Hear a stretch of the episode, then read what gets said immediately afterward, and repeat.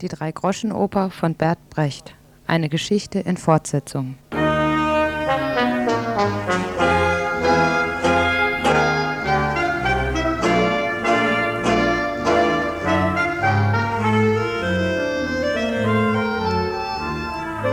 werden jetzt eine Oper für Bettler hören.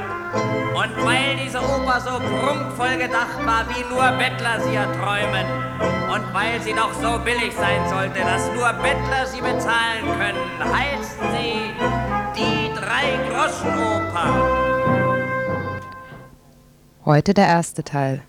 Einige Daten und die Vorstellung des ersten Akteurs, des Gangsters Mackie Messer. Und hier die Daten.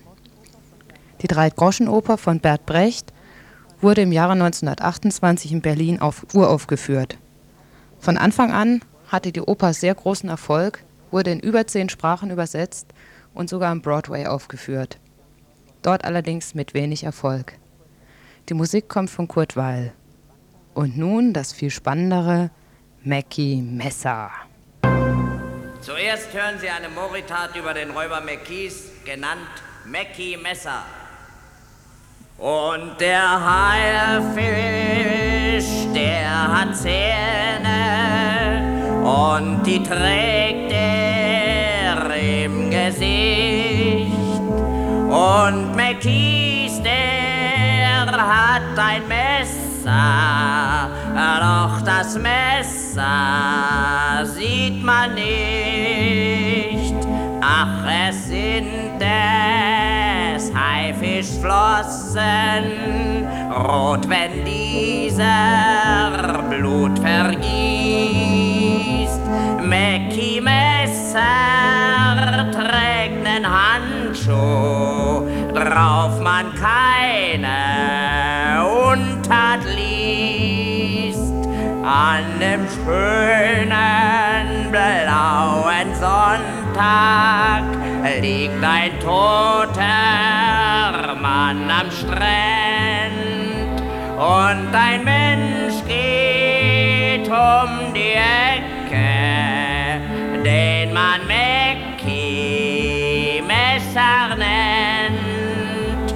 Und Schmullmeier bleibt verschwunden.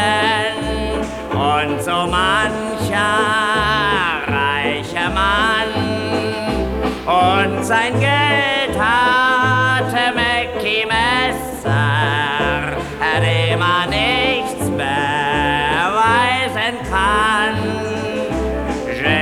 长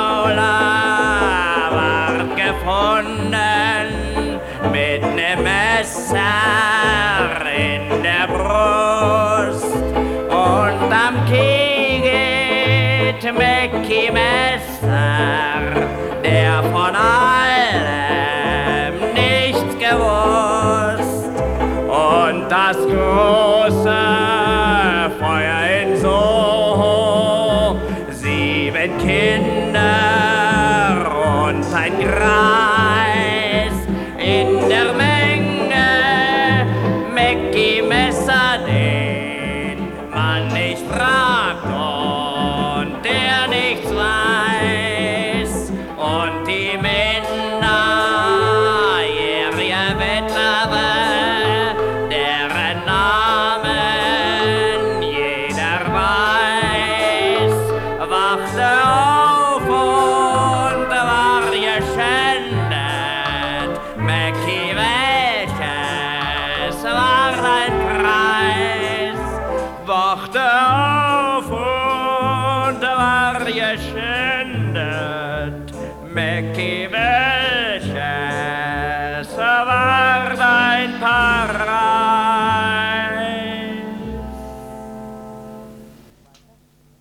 Und wie geht es weiter?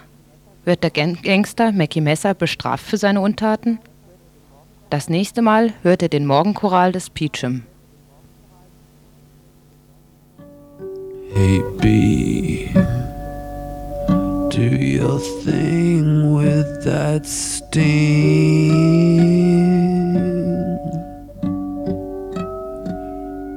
Fly backwards to the north when should be heading south I'm sorry if I left the wrong instructions out.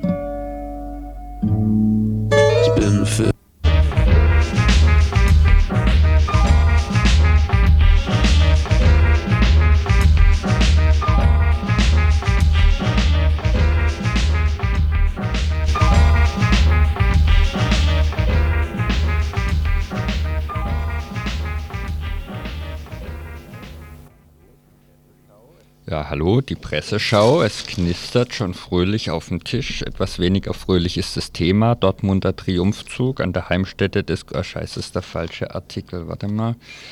Ähm, ja, ich weiß, es geht um die Kürzungen und so weiter, die geplanten Umbau des Sozialstaates. Der Spiegel hat heute als Titelblatt Schlaraffenland abgebrannt, die Pleite des Sozialstaats. Das Thema beherrscht auch die Badische Zeitung, die Süddeutsche Zeitung und die Tageszeitung auf den Titel- und Kommentarseiten.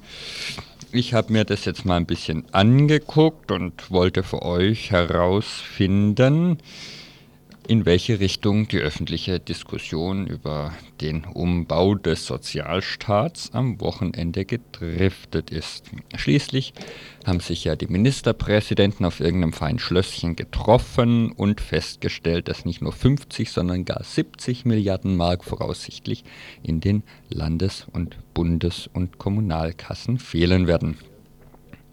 Der erste Schwerpunkt der Diskussion lautet, jetzt muss alles auf den Tisch Schade, dass die Konsensgespräche nicht so richtig gefrucht haben und weg von der Verteilungsdiskussion. Ein Beispiel aus der Badischen Zeitung von heute. Es ist einfach das blanke Nein, das diese Bündnisse gegen Kohl kittet.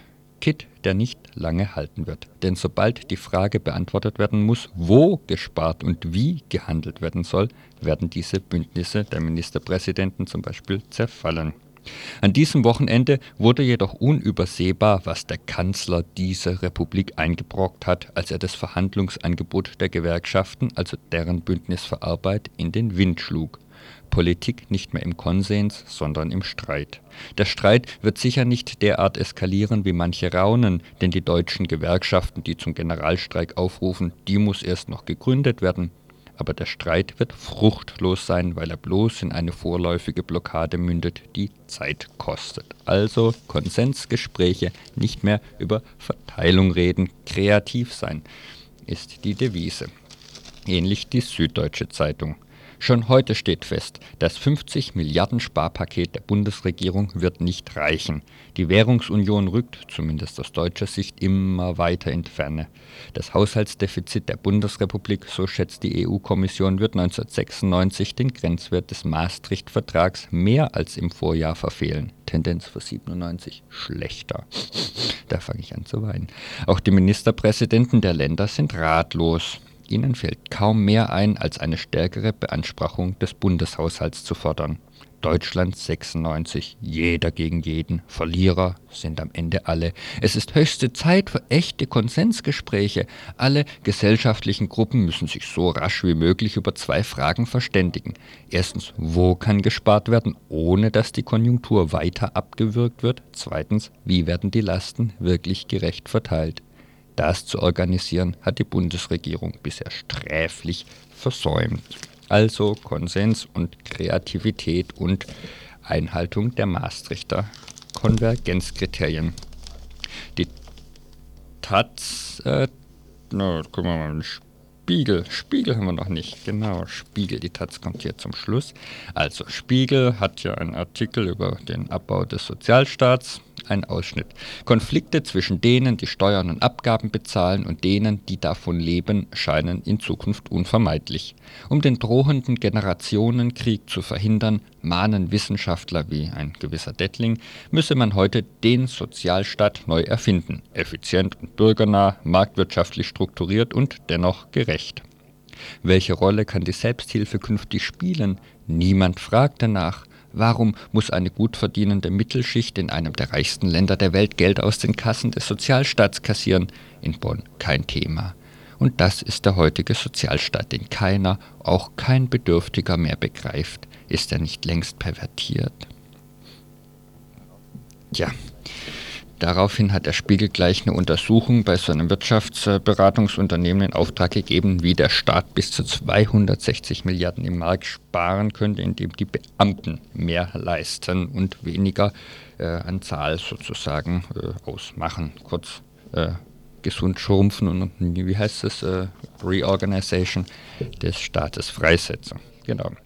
Gut, die Taz äh, fragt sich noch ein bisschen konkreter, wie das mit den äh, Inhalten eines solchen Steuer- und äh, Sozialpakets aussehen könnte. Das klingt so.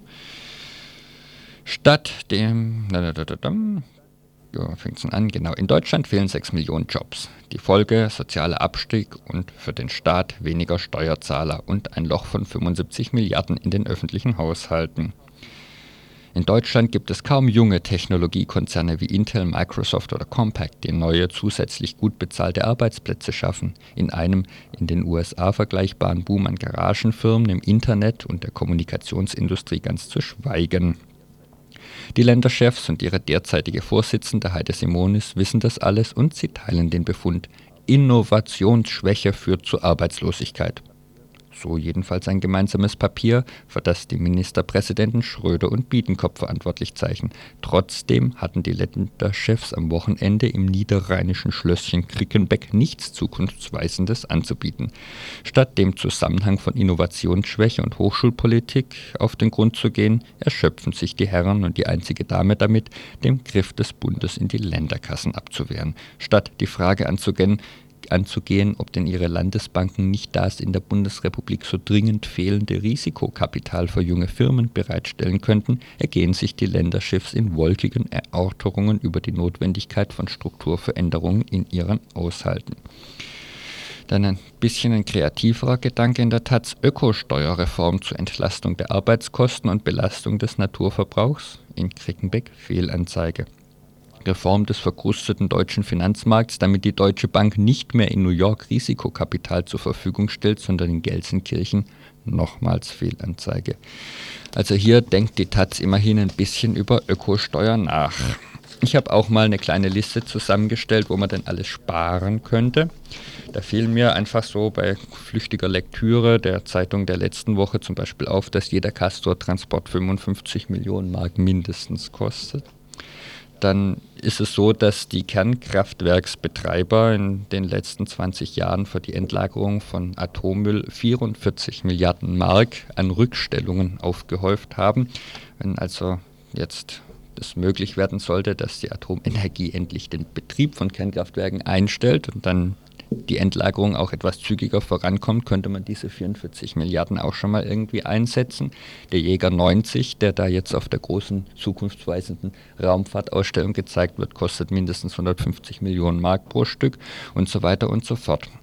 Interessant finde ich auch, dass kein Schwein mehr über die Frage der DDR-Finanzierung nachdenkt und warum wir eigentlich die Krise des Sozialstaates haben. Vielen Dank, Bundeskanzler Kohl. Ja, in diesem Zusammenhang darf ich noch auf den Politikbeitrag in ungefähr einer Stunde hinweisen. Da geht es um einen Kongress mit dem Titel Geld ist genug da gegen den Mythos, der sich auch in linken Kreisen langsam so breit gemacht hat, dass nämlich einfach kein Geld da wäre. Und das finde ich, das stimmt einfach nicht, wie auch der Götz eben schon an einigen Beispielen gezeigt hat.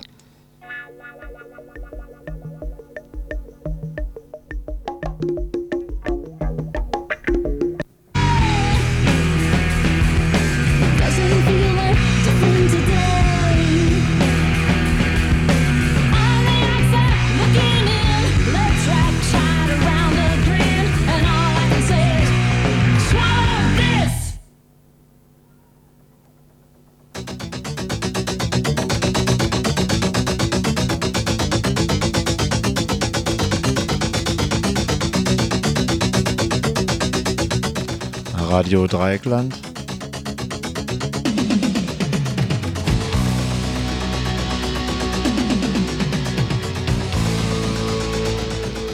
Die Nachrichten.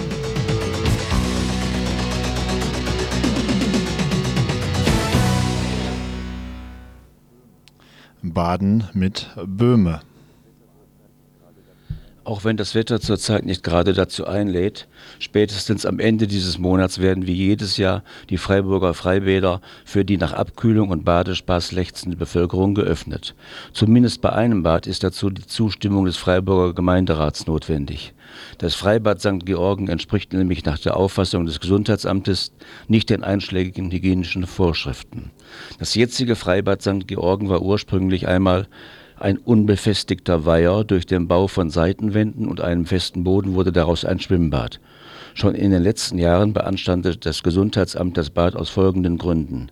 Erstens, statt einer vorschriftsmäßigen Wasseraufbereitung wurde mehrmals täglich nach Gutdünken Chor, Chlorgranulat von einem Floß aus ins Wasser geworfen. Zweitens, das Wasser ist stark getrübt. Ertrinkende könnten daher nicht rechtzeitig vom Rand aus gesehen werden. Drittens, das Wasser enthält allerlei ungesunde Substanzen, wie zum Beispiel Trigmatitin, Chlorverbindungen, Harnstoff, Ammoniak und Krankheitskeime. Im Herbst 93 ist es zu zwölf Fällen der Ruhr gekommen und es gab in der Vergangenheit zwei Fälle von Gehörgangsentzündungen, die höchstwahrscheinlich mit dem Besuch des Bades zusammenhingen. Aus all diesen Gründen lehnt das Gesundheitsamt die Inbetriebnahme des Freibades St. Georgen im jetzigen Zustand ab. Doch Oberbürgermeister Böhme möchte das St. Georgener Freibad auf jeden Fall öffnen lassen. Das Bad in St. Georgen kann man nicht schließen, verkündete er gegenüber der Presse. Der Stimme ihres Herren folgend wird die Stadtverwaltung die Freiburger Gemeinderäte am kommenden Dienstag über eine Beschlussvorlage abstimmen lassen, die vorsieht, das Freibad entgegen der Bedenken des Gesundheitsamtes zu öffnen. Dazu muss die Stadt das gesamte Haftungsrisiko übernehmen. Das heißt, die Kosten für Gesundheitsschäden, die auf Mängel des Bades zurückzuführen sind, müssen von der Stadt getragen werden. Sogar eine strafrechtliche Verfolgung der zustimmenden Gemeinderäte wäre möglich, zum Beispiel wegen fahrlässiger Körperverletzung oder im schlimmsten Fall wegen fahrlässiger Tötung. Aber da gibt es ja die Immunität unserer Volksvertreter, die sie im Ernstfall vor dafür warnen wird. Die Verwaltung stützt ihr Votum auf folgende Argumente. In den Jahren 94 und 95 ist nichts passiert. Das Wasser wird regelmäßig kontrolliert. Es sind ständig zwei bis drei Badeaufsichtspersonen anwesend. Es wird noch mehr Chlor ins Wasser gekippt. Es soll dieses Jahr 25 Prozent mehr Frischwasser zugeführt werden und so weiter und so weiter. Dadurch wird das Wasser nicht mehr ganz so trübe sein wie letztes Jahr. Außerdem ist frisches Wasser kalt und daher ist die Verweildauer im Wasser kürzer und somit bleibt jedem Badenden weniger Zeit, sich einer Krankheit anzustecken oder gar unbemerkt zu ertrinken.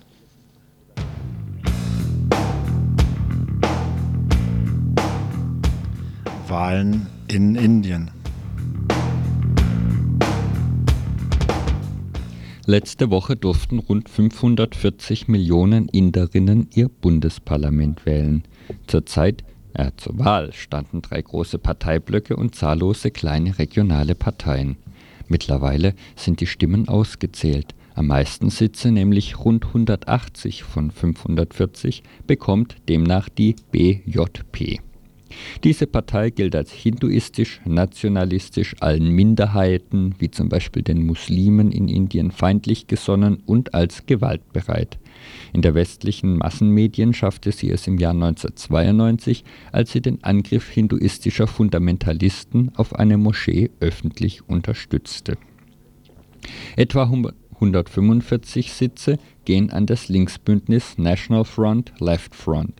Dieses Bündnis aus verschiedenen kommunistischen und sozialistischen Strömungen hatte in der Vergangenheit als Regierungspartei in mehreren Bundesstaaten beachtliche Erfolge bei der Landumverteilung, Volksgesundheit und Bildung erzielen können für die große Masse der Armen.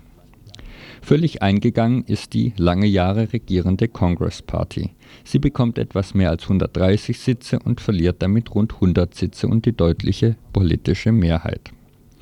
Die Congress Party steht im Mittelpunkt schwerwiegender Korruptionsprozesse. Ihre Spitzenpolitiker stehen ebenso wie die der BJP in den Schmiergeldlisten einer reichen industriellen Familie. Einzig das linke Bündnis hat einen weißen Lungi oder Dhoti. Die aktuelle politische Frage lautet, ob es der hinduistischen BJP gelingt, eine regierungsfähige Koalition mit den kleinen Regionalparteien zu bilden. Das dürfte ihr aber nicht leicht fallen, da der Kampf gegen Minderheiten sich nicht so gut mit der Suche nach Minderheitskoalitionspartnern verträgt. Außerdem sind sich Congress Party und das Linksbündnis einig, dass eine eigene Koalition mit den religiösen Eiferern nicht in Frage kommt. Der Weg scheint also frei für eine Koalition des Linksbündnisses mit der Congress Party. Die politischen Handlungsmöglichkeiten einer solchen Koalition sind aber beschränkt. Das Land steht seit der Ermordung des vorletzten Ministerpräsidenten unter der wirtschaftspolitischen Kontrolle von Internationalem Währungsfonds und Weltbank. Abwertung der Währung, Abbau der staatlichen Wirtschaftsplanung und der Abbau staatlicher Leistungen auch bei Bildung und Gesundheitsfürsorge stehen als wichtiger Programmpunkt auf der Hausaufgabenliste der Weltinstitutionen. Während sich so in einigen Städten ein Hightech-Boom entwickelte, trafen die höheren Rohstoffpreise und der Abbau der Agrarsubventionen die breite Masse der Landbevölkerung hart. Die naheliegende Reformalternative, also eine landesweite massive Umverteilung des guten Bodens, dürfte sich mit der bisherigen Regierungspartei der Congress Party als Koalitionspartner der Linken nicht durchführen lassen. Trotzdem wird es spannend werden in Indien.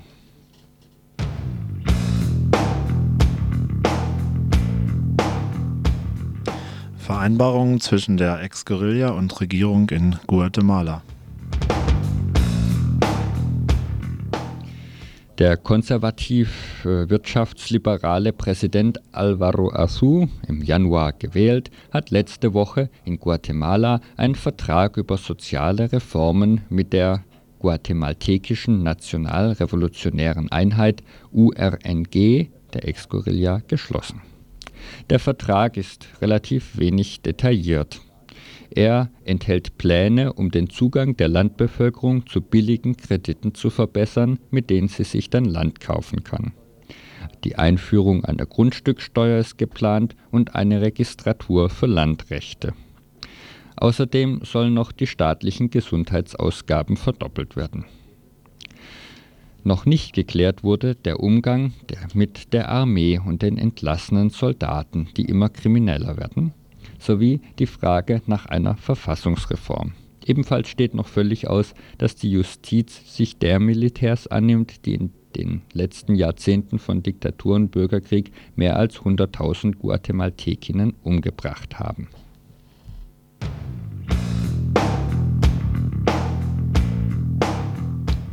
Der Muttertag.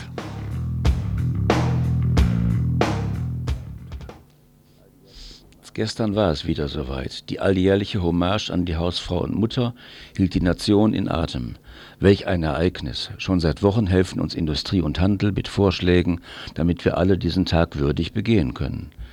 Ein hoher Festtag, die Küche bleibt kalt, der Mann führt Frau und Kinder in ein Restaurant. Die geehrte Mutter wird mit Blumen beschenkt, die zu diesem Anlass doppelt so viel kosten als sonst üblich. Doch für Müttern ist uns nicht zu schade, zumindest nicht an diesem Tag, an ihrem Ehrentage. Besonders Gutmeinende beschenken ihre Gattin mit diversen Gerätschaften für die Küche, damit die Frau in Zukunft weniger Arbeit hat. Insgesamt herrscht eine gerührte Stimmung vor. Danke, Mutter. Den Muttertag gibt es seit den 20er Jahren in Deutschland. Die Festlegung des Datums auf den zweiten Sonntag im Mai gibt es seit 1933. Damals wie heute hat die Gattin und Mutter eben eine besondere Stellung in unserer Gesellschaft. Industrie und Handel kümmerten sich also intensiv und einfühlsam um die geheimsten Wünsche der weiblichen Bevölkerung. Doch auch die Bundesregierung hat sich nicht lumpen lassen und hat nicht vergessen, den Frauen und Müttern ein Geschenk zu machen, ein ganz besonderes. Zukünftig sollen wir bis zum 65. Lebensjahr arbeiten, um die volle Rente zu erhalten. Danke, lieber Bundestag.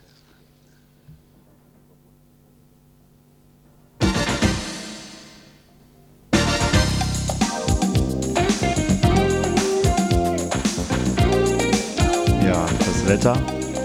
Ja, es wird niemand so richtig überraschen, aber angeblich soll es heute Vormittag immer noch mehr regnen und immer größere Tröpfchen geben. Haha. Man kann nur hoffen, dass am Vatertag, am Donnerstag die Sonne scheint. Jawohl, ja. da möchte ich auch darauf hinweisen, ja. dass die Musikkapelle Opfingen oder Waltershofen oder so ein Vatertagsfest organisiert. Da wird so ein Grill und dann, ach, die Winzer, die Winzerkapelle Opfingen. Dann nehmen wir nochmal unsere Mütter und Frauen und Freundinnen mit am Vatertag, damit die auch nochmal geehrt werden. Genau, also vergesst den heutigen Tag am besten, Jungs, wartet und freut euch auf den Feiertag am Vatertag. Und eine schöne Woche. Naja, da kommt ja der Vatertag noch, der Donnerstag. Ein ähnlicher Schwachsinn will ich es mal bezeichnen wie der Muttertag. Aber bisher ist es noch nicht so weit.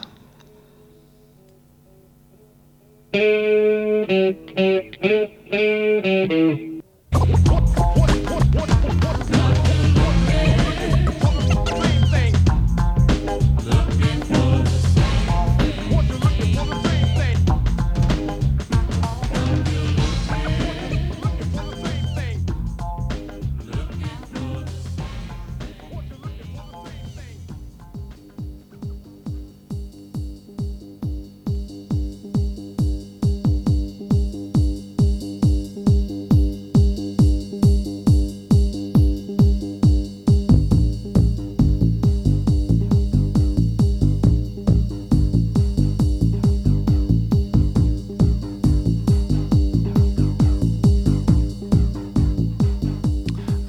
Dreieckland.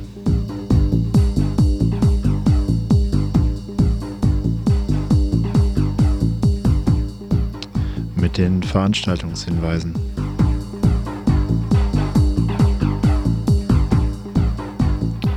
Für heute Montag, den 13. Mai.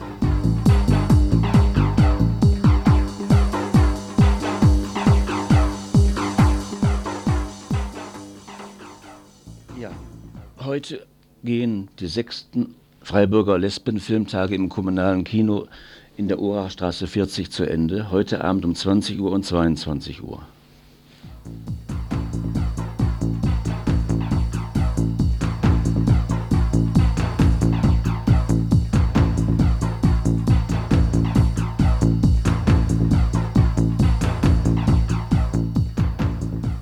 15 Uhr ein Vortrag in der Katholischen Akademie in der Winterer Straße 1, der Sonnengesang des Franz von Assisi.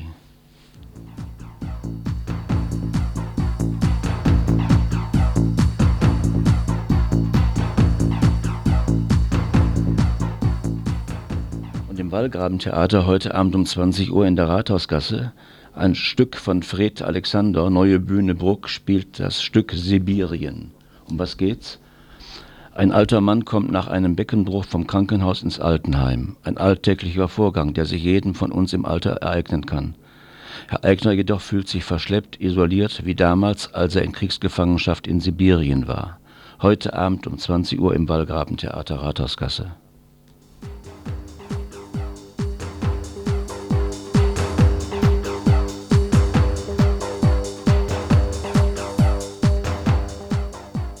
20 Uhr im Großen Haus der Städtischen Bühnen das sechste Sinfoniekonzert mit Strawinskys Feuervogel, dann Nächte in spanischen Gärten von Falla, am Piano ist Igor Kamenz und Claude Debussys Musik die Iberia Suite um 20 Uhr im Großen Haus.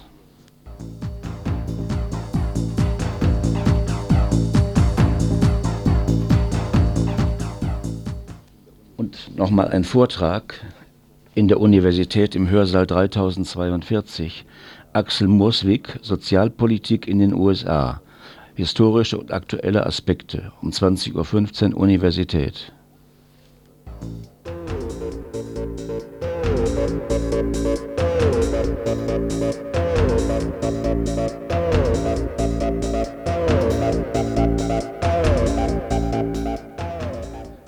Und jetzt etwas Werbung für den Südwestfunk 4 in der Kartäuser Straße um 20 Uhr. Sind 50 Jahre Südwestfunk genug mit dem Funkkabarett um 20 Uhr im Südwestfunk 4. Das war's für heute.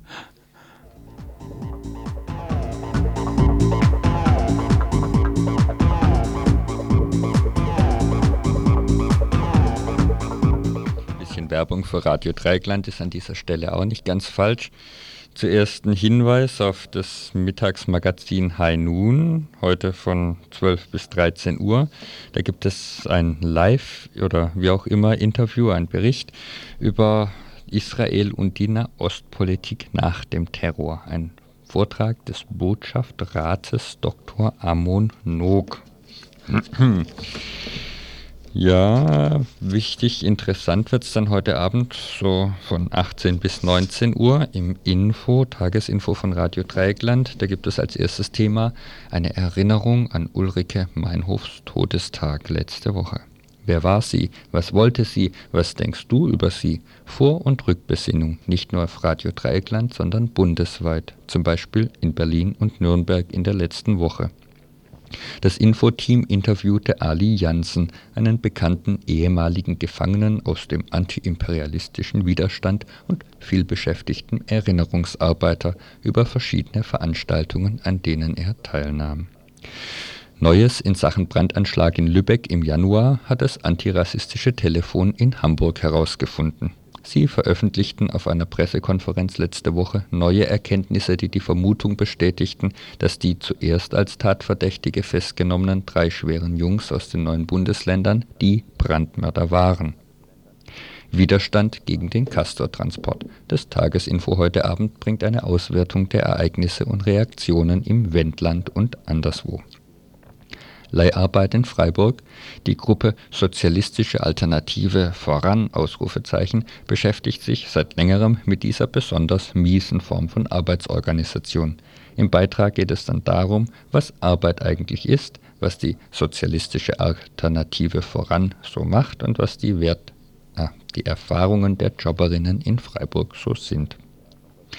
Und außerdem, last not least, sendet des Tagesinfo noch einen lange recherchierten Bericht über Transportwege. Wo kommen denn unsere Waren und Joghurtbecher alle her? Und wie wirkt sich der Verkehr auf die Umwelt aus? B31? Fragezeichen. Das alles heute Abend im Tagesinfo von 18 bis 19 Uhr.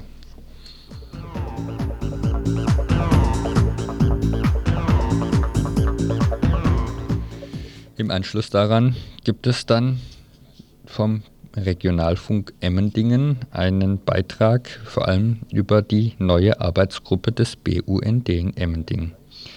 Live im Studio 2 sitzen die Mitarbeiterinnen und berichten über die Themen, die sie so zurzeit bearbeiten, zum Beispiel die B3-Umfahrung des Stadtteils Wasser, den Sommer-Ozonsmog, Kröten- und Biotopschutz in Emmendingen und die Aktion ohne Drumherum. Außerdem gibt es noch Neues aus dem Kulturkalender in Emmendingen.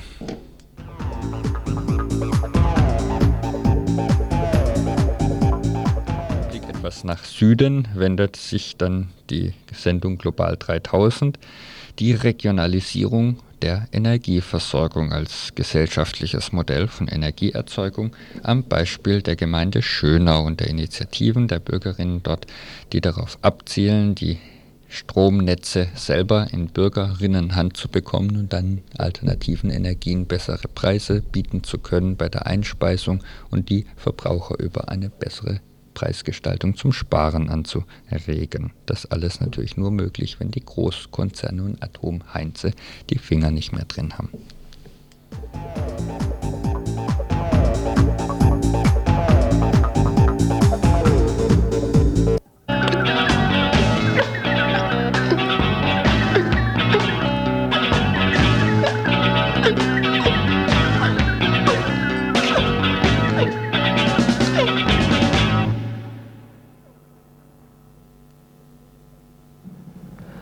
November dieses Jahres soll in Freiburg ein Kongress unter dem Motto Geld ist genug da stattfinden. Wir haben dazu Hendrik Gozzoni, einen der Organisatoren dieses Kongresses, interviewt. Hendrik ist Teil der linken Liste Friedensliste in Freiburg. Das Motto des Kongresses im Herbst soll lauten Geld ist genug da. Wie kamt ihr zu diesem Titel? Ja, der Ansatzpunkt war eigentlich äh, die Arbeit äh, im Gemeinderat. Äh, wir sind damit konfrontiert, dass äh, permanent eigentlich von Seiten der Stadtverwaltung, von Seiten der Gemeinderatsmehrheit eben es runtergeleiert wird. Dafür ist kein Geld da, für das Projekt ist kein Geld da, für diese Sachen sind kein Geld da. Also es, generell durchweg kann man das eigentlich sagen. Es gibt einen Sparappell nach dem anderen, die Kassen sind leer und so weiter, es wird alles runtergebetet. Und wir von der linken Liste haben uns äh, überlegt, dass das eigentlich äh, völlig falsch ist. Äh, Geld ge ist genug da, äh, was man zum Beispiel sieht an der KTS, die demnächst eröffnet wird, was man zum Beispiel sieht am Ausbau der Mooswaldallee, das kürzlich äh, letztes Jahr beschlossen worden ist, äh, was man beispielsweise sieht an äh, der Beteiligung der Stadt Freiburg am Flugplatz Lahr. Das ist, glaube ich, der vierte oder fünfte Flugplatz, äh, wo sich die Stadt Freiburg da irgendeine Beteiligung dran hält. Also New York hat drei Flugplätze. Äh, also äh, die Frage, Geld genug ist da, ist natürlich einfach Unfug. Es ist eine Frage der Prioritätensetzung. Aber es ist so, dass bis weit in linke Kreise rein äh, eigentlich so eine Gehirnwäsche, würde ich fast sagen, stattgefunden hat, dass wirklich die Leute glauben, es wäre kein Geld da und glauben, sie müssten selbst auch äh, den Gürtel enger schnallen, wie man so unschön sagt. Und wir wollten versuchen, ein bisschen eine Gegenmeinung äh, aufzuwerfen äh, zu diesem Punkt und aufzuzeigen, wo Geld da ist äh, und dass äh, eben es auch möglich ist, Prioritäten anders zu setzen. Und wir haben uns überlegt, äh, da verschiedene Parteien, Gruppierungen, Initiativen in der Stadt äh, anzusprechen, mit dem Vorschlag eben an diesem Punkt auch wirklich inhaltlich und fundiert äh, zu arbeiten, um nicht nur zu behaupten, äh, Geld genug ist da, sondern es auch beweisen und belegen zu können. Aber ist das nicht eine ziemlich provokante These in so einer Zeit, wo eigentlich Konzerne und auch Verwaltungen ähm, überall Geld, Geld einsparen wollen und das auch ähm, betonen, dass es absolut nötig ist, Geld einzusparen? Ja, wir haben ganz bewusst äh, uns überlegt, dass es ähm, nötig ist, äh, zu provozieren, äh, auch aufzurütteln, weil wenn wir so soft, äh, wachsweich äh, sagen, ja, aber man könnte vielleicht ja doch auch oder so, ähm, haben wir den Eindruck, würde das eigentlich untergehen. Und wir wollen ganz bewusst einen Gegenpunkt setzen gegen eben diese äh, Sparlogik, äh, die unserer Meinung nach eigentlich äh, eine Umverteilungslogik ist. Und dazu gehört es auch, äh, laut und deutlich zu sein und äh, ja auch zu provozieren. Mhm. Und äh, welche Gruppen sollen jetzt an der Organisation beteiligt sein, dieses Kongresses? Äh, so viele wie möglich. Also wir haben äh, sehr viele äh, Initiativen, Gruppen angesprochen, also ähm, beispielsweise im, im Bereich der Parteien, die Grünen, die SPD, die DKP, die PDS, also was es eben so im, im, linken, die feministische Partei, äh, also was es so im äh, linken Spektrum äh, gibt. wir wollen niemanden ausschließen, sondern alle Leute, die versuchen mit einzubinden, die Interesse daran haben, da auch Gegenpositionen äh, zu entwickeln. Natürlich äh, ganz wichtig, also wir wollen, das äh, soll keine Partei äh, und keine Parteienveranstaltung sein, sondern wir wollen eben möglichst sehr viel äh, an Initiativen, gerade aus dem kulturellen und sozialen Bereich äh, ansprechen die ja von diesen Kürzungen in der Stadt äh, ganz stark betroffen sind und die äh, ja ein Interesse daran haben müssten, da eine also zumindest den, den Weg äh, zu eröffnen, dass man auch anders Politik machen könnte und dass auch äh, Prioritäten anders zu setzen wären. Steht schon ein Programm fest oder wird das erst im Verlauf der Planung zusammengestellt? Vom Programm ist es auch so, dass wir ein paar äh, Grundüberlegungen so haben, also dass wir einerseits eben Referate und, und, und Diskussionsbeiträge so im, im, Plenum machen wollen, dass andererseits auch wir in Arbeitsgruppen äh, beispielsweise also zu äh, Fragen Steuergesetzgebung, ja, die Reichen und Superreichen zunehmend immer mehr begünstigt äh, und äh, die nicht so begüterten äh, schröpft. Äh, beispielsweise zur Frage der, äh, des Rüstungshaushalts, äh, der in keinem Verhältnis zu einer realen Bedrohung der Bundesrepublik steht, also was ja offensichtlich ist. Nur zwei Beispiele zu nennen.